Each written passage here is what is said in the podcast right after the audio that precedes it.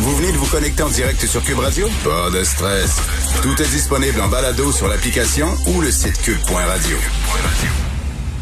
Alors, Google et Apple qui vont intégrer directement dans leur téléphone intelligent la solution de traçage des contacts qu'ils proposent pour suivre la progression de la COVID-19. Nous allons en parler avec Steve Waterhouse, spécialiste en cybersécurité. Salut Steve. Salut Richard. C'est quoi ça finalement pour ceux qui suivent pas ça, l'affaire de traçage? parce que tu sais, rien que le nom traçage, ils vont-tu suivre nos allées et venues? On se fait-tu espionner par Big Brother?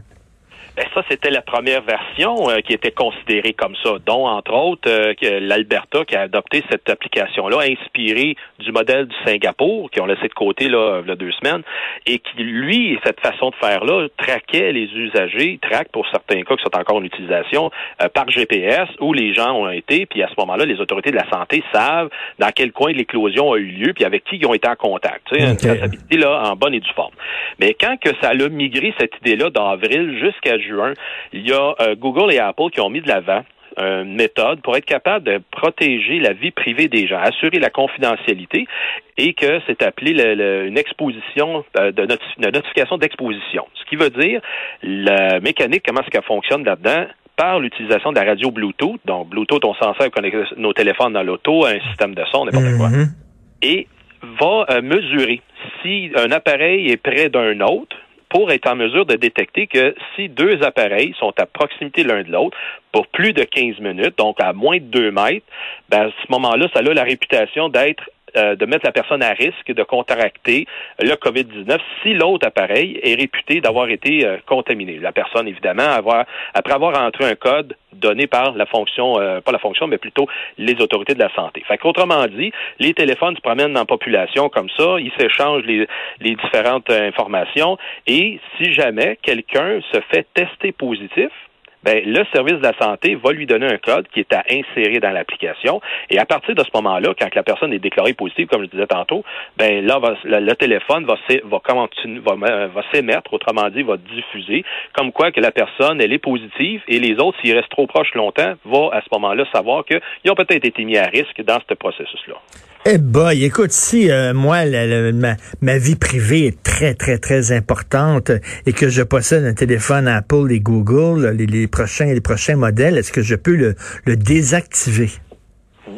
C'est euh, désactivable. Donc, on, peut dire que je ne veux pas que mon téléphone diffuse ça. J'ai oublié de mentionner, Richard, là-dedans, contrairement à la première version que je te disais tantôt, qu'ailleurs dans le monde, ils se servent du GPS, tout ça, Google et Apple ont fait beaucoup d'efforts pour empêcher qu'il y ait une traçabilité, comme tu disais d'entrée, pour euh, s'assurer que les gens ne sont pas repérés. Et quand il y a des identifiants entre les téléphones qui sont échangés, mais c'est complètement aléatoire. Aux 24 heures, la clé est changée.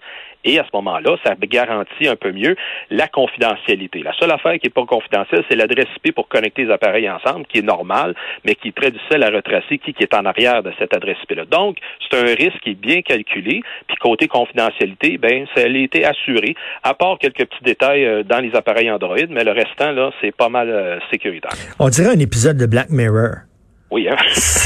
non, mais vraiment, on est rendu là. Est-ce que vraiment la pandémie est si dangereuse que ça qu'il faut mettre des applications dans les téléphones? C'est une question qu'on peut se poser. On peut se poser certains. Puis euh, euh, j'ai, euh, il y a déjà des gens qui se sont penchés là-dessus, comme exemple certains éthiciens à la, commission des sciences et technologies, qui eux, ils ont emporté l'évaluation sur c'est-tu correct de se servir de ça ou pas. Puis vraiment, un éthicien comme Jocelyn McLeod qui disait que c'est du technosolutionnisme. Autrement dit, c'est que tu apportes un problème technologique à une situation qui n'a peut-être pas nécessairement besoin parce qu'il y en a qui se sentent plus sécuritaires d'avoir un outil électronique en main pour déterminer si la situation est connue, s'ils peuvent voir quelque chose. Que c'est vrai que la, situation, on peut pas le voir. C'est pas comme, puis je disais ça dans mon mémoire en commission, euh, un accident radiologique, un détecteur de radiation, tu le sais que la, la, la menace est là. Et dans ce cas-ci, on peut pas détecter le microbe. Fait que c'est un peu dans cette, cette d'idée-là qu'il y en a des gens qui se sentent un peu dépourvus mm. puis ont besoin de voir pour croire. Tu sais. Je ne suis pas paranoïaque, je ne tombe pas dans les théories du complot. Ah, non? non, non, mais tu sais, quand on me dit, quand Apple et Google me disent, fais-toi-en pas, on va protéger ta vie privée, on va protéger la confidentialité. Ça, c'est comme mon dentiste qui me dit, ça fera pas mal. Tu comprends? Euh, Je prends ça avec un grain de sel quand même, parce que le passé nous a démontré que les, les gros Facebook de ce monde ont vendu et utilisé nos données euh, euh, confidentielles. Ben oui, puis c'est le, c'est la, la monnaie d'échange moderne aujourd'hui, là, c'est certain. Mais quand que euh, ils ont déployé le, les codes pour être capable d'utiliser ces, euh, ces appareils, euh, plutôt les, outils, tout le code a été mis à la disponibilité des programmeurs. Autrement dit, c'est pour ça qu'on appelle ça un code de source ouverte. De source ouverte, donc toi et moi, Richard, on est bon en programmation, on peut aller le télécharger, l'analyser hmm. et voir s'il y a des sous-agendas dans le code qui est mis en utilisation, hmm. ce qui n'est pas le cas.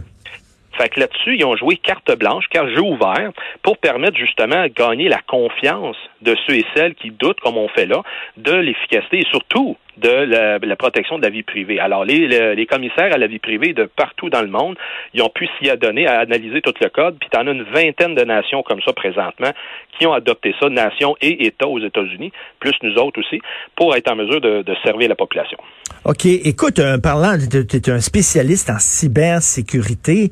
Euh, euh, Qu'est-ce que tu penses de ça, que le ministère de la Justice a été euh, victime d'un piratage et que si ça n'avait pas été du travail Hugo Jonca du bureau d'enquête du Journal de Montréal, on l'aurait peut-être pas su?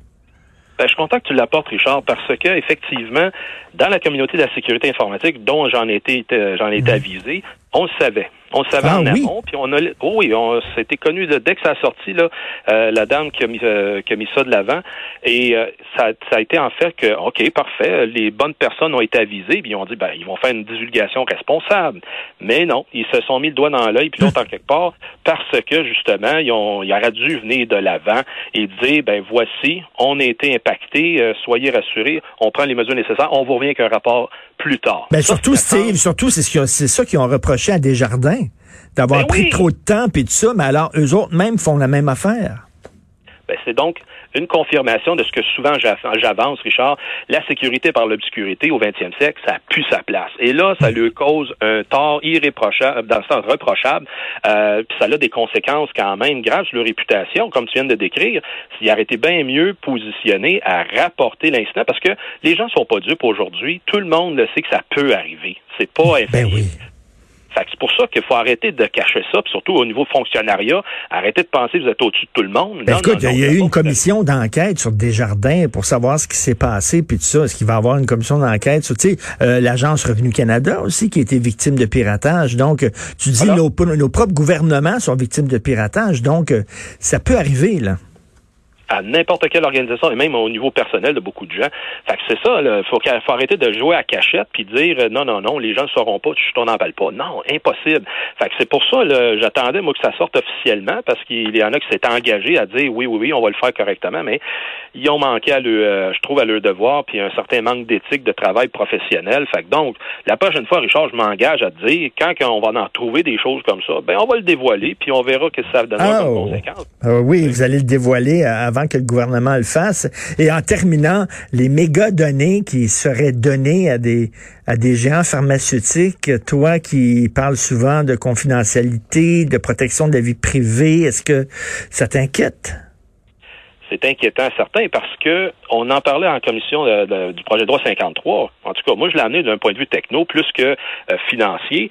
Et c'est pour dire que, puis d'autres personnes, les, droits de la personne, l'option consommateur, la, commission d'accès à l'information le disent. Il n'y a pas assez de légalité, de loi, d'encadrement pour gérer ce genre de biens. J'appelle ça même une ressource naturelle qu'on a ici. Parce que quand on dit c'est pour attirer une certaine industrie, on offre quelque chose que nous, on, on met à contribution collectivement. C'est un peu comme du minerai, des arbres, un peu d'un forêt dans le boréal, ben, à un moment donné, il faut que peut-être ça soit, ça rapporte. Mais nonobstant ça, faut qu'une donné aussi, les gens soient d'accord. Alors, quand il est arrivé aussi l'explication de l'Institut cardiologie qu'ils offrent, ces données-là, ben, ça a été fait avec le consentement des patients signés, documentés. Ça, c'est une autre affaire. Ça veut dire qu'ils ont fait un choix et ils le permettent que les données soient utilisées en recherche. Et j'ai toujours pour dire, pourquoi qu'on se sert pas, nous, ici, avant? Il y a des chercheurs et des docteurs des, des centres universitaires qui lèvent la main et qui disent, hey, on peut ces avoirs, puis ils se font refuser l'accès, ça c'est un non-sens, alors qu'ils Mmh. veulent Mmh. l'offrir à de l'international, Ben oui. ils vont capitaliser là-dessus. Ben, tout à fait. là. Les chercheurs, eux autres,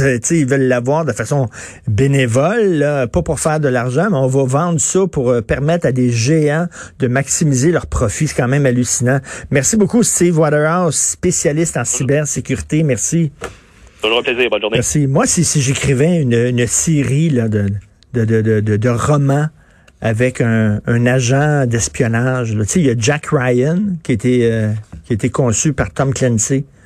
Il y a James Bond qui a été conçu par Ian Fleming. Moi, ça, c'est Steve Waterhouse. Ça serait son nom. Je le dis souvent, je trouve qu'il y a un nom super cool. Rien de dire ça. L'agent d'espion Steve Waterhouse qui se bat contre les Chinois, contre les Russes, contre les narcotrafiquants. Lisez la prochaine aventure de Steve Waterhouse.